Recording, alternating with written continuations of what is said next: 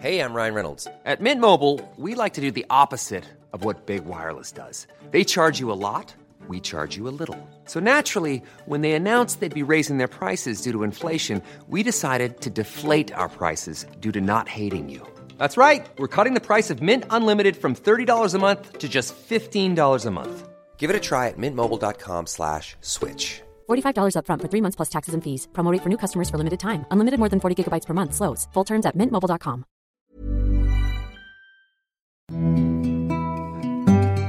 Declarado como Patrimonio Cultural de la Humanidad por la UNESCO en 1997, obra de Manuel Tolsá y considerado como la Capilla Sixtina de las Américas, el Museo Cabañas en Jalisco es nuestro tema principal hoy en la guía del fin de semana.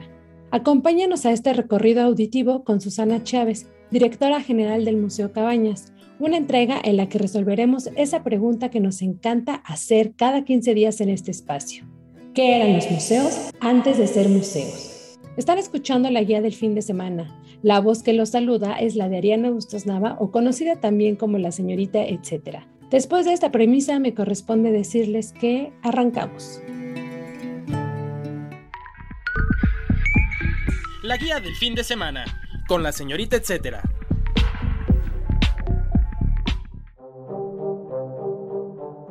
¿Qué eran los museos antes de ser museos?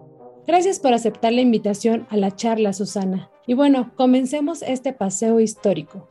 ¿De qué año data el edificio y qué estilo arquitectónico es?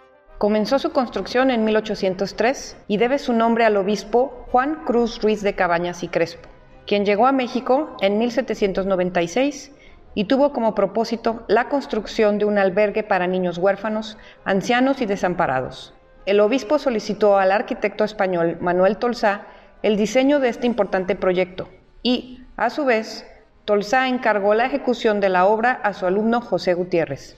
En su mayoría es de estilo neoclásico, que aporta una solución arquitectónica diferente de la concepción clásica de su tiempo por la limitación de los edificios en una sola planta para facilitar la circulación de los pacientes, el uso de espacios abiertos, con generosa circulación de aire y luz, el desarrollo de los pasajes de gran iluminación y ventilación natural entre edificios y la escala que cubre 2.34 hectáreas, que era entonces y sigue siendo considerado monumental.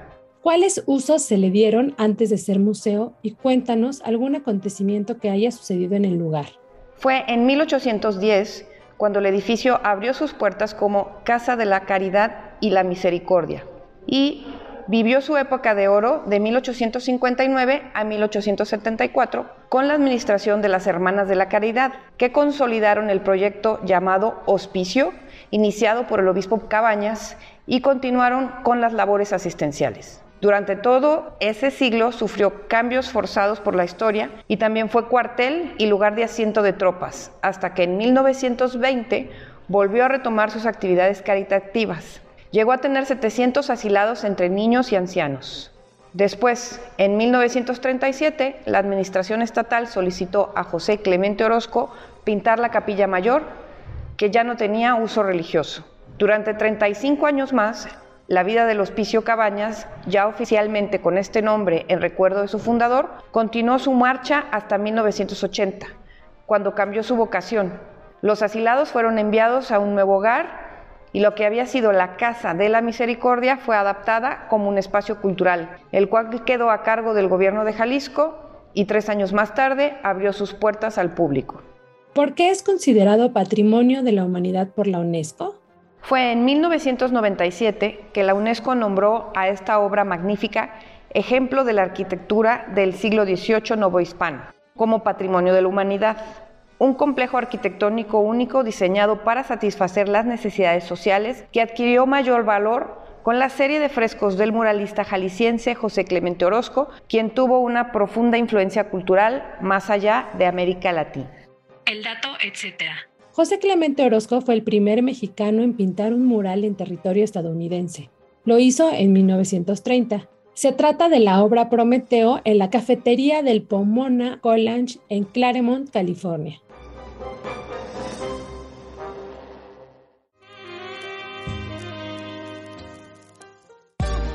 ¿Qué eran los museos antes de ser museos? Continuamos la charla con Susana Chávez, directora general del Museo Cabañas. Susana, ¿el museo mantiene sus espacios originales? Es reconocido además por su autenticidad al no haber sido modificado mayormente en más de 200 años de existencia, ya que el Museo Cabañas está hoy protegido por las leyes nacionales e internacionales de conservación y es orgullo de los jaliscienses. Se conservan también sus 23 patios, sus fuentes, pórticos, incluso muchos de sus árboles frutales que los niños disfrutaban cuando era un hospicio. Háblanos de los murales valiosos que hay en él y en qué momento de la vida del espacio se pintaron. En 1937, la administración estatal solicitó a José Clemente Orozco iluminar con su arte las paredes y la cúpula de la capilla mayor.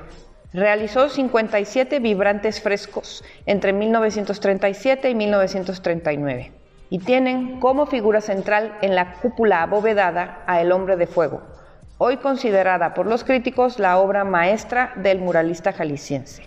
En los muros, bóvedas y el tambor de la cúpula de la capilla mayor del Museo Cabañas encontramos la obra muralista donde plasma la conquista, religión, la industria, la humanidad bienhechora y perversa, la opresión, las raíces indígenas y la historia de México. Además de los murales, el Museo Cabañas conserva una importante colección de dibujo, gráfica y piroxilinas del muralista jalisciense, única en su tipo por abarcar de principio a fin su trayectoria mural y gráfica. La colección se integra por 340 piezas. ¿Qué tipo de exhibiciones tiene actualmente? Actualmente se exhiben exposiciones de arte moderno y contemporáneo, artistas invitados y piezas del acervo del propio museo también. Tenemos algunas actividades virtuales que se comparten en las redes sociales del museo y también videos de charlas o informativos en el canal de YouTube de la institución. Dentro del museo ofrecemos talleres y actividades que responden a los contenidos de las exposiciones, pero también a diversos programas propios que incluyen a la comunidad de la zona en que se encuentra el edificio, invitando a los vecinos y recuperando la esencia del barrio. Contenidos adaptados para personas con discapacidad visual o auditiva, con modelos táctiles y signo guías para que todos puedan disfrutar de lo que oferta el museo. Además de una sala de cine con películas que fomentan la mirada crítica sobre aspectos diversos que nos aquejan como sociedad y actividades para sumar al respeto a la diversidad de todas las personas. El dato, etcétera. El recinto se ubica en Cabañas 8, Plaza Tapatía, zona centro, en Guadalajara, Jalisco. Búscalo en redes sociales, lo encuentran como Museo Cabañas o Museo Cabanas.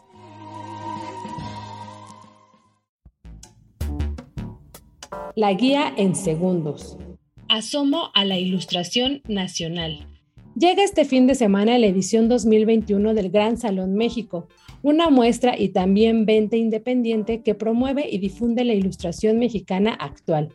Además, desde sus inicios complementan la experiencia con actividades educativas sin costo, como son charlas, talleres y revisiones de portafolio.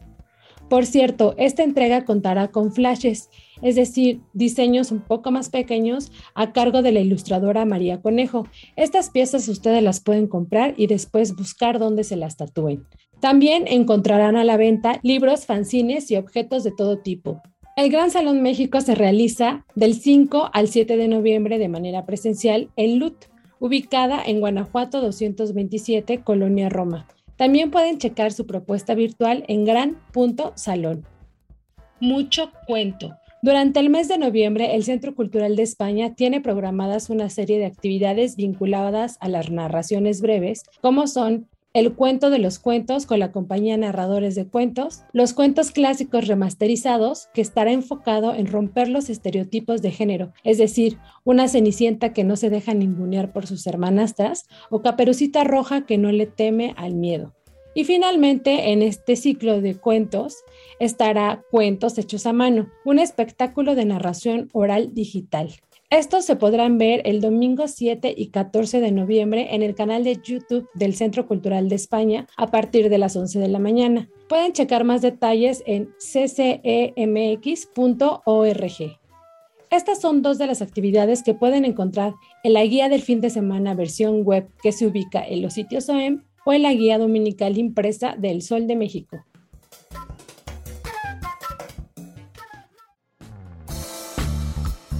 Así llegamos a los últimos segundos de este episodio en la guía del fin de semana, una entrega de la serie llamada ¿Qué eran los museos antes de ser museos? Cualquier petición especial o comentario pueden escribirlo en mis redes sociales. Me encuentran como la señorita etcétera, ya sea en Facebook, Twitter o Instagram. Además pueden contactarnos al correo podcast.com.mx. Antes de cerrar el micrófono, quiero agradecer el apoyo a la productora Natalia Castañeda. Y gracias a ustedes nuevamente por escuchar y compartir.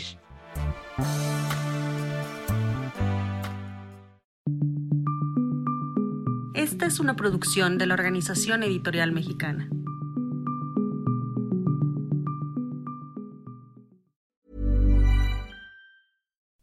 Would you like to look five years younger? In a clinical study, people that had volume added with Juvederm Voluma XC in the cheeks perceived themselves as looking five years younger at six months after treatment. Look younger, feel like you. Add volume for lift and contour in the cheeks with Juvederm Voluma XC. Reverse signs of aging by adding volume to smooth laugh lines with Juvederm Volure XC. For important safety information and to find a licensed specialist, visit juvederm.com. That's J U V E D E R M.com. Not for people with severe allergic reactions, allergies to lidocaine, or the proteins used in Juvederm. Common side effects include injection site redness, swelling, pain, tenderness, firmness, lumps, bumps, bruising, discoloration, or itching. There's a risk of unintentional injection into a blood vessel, which can cause vision abnormalities, blindness, stroke, temporary scabs, or scarring. Talk to a licensed specialist to find out if it's right for you.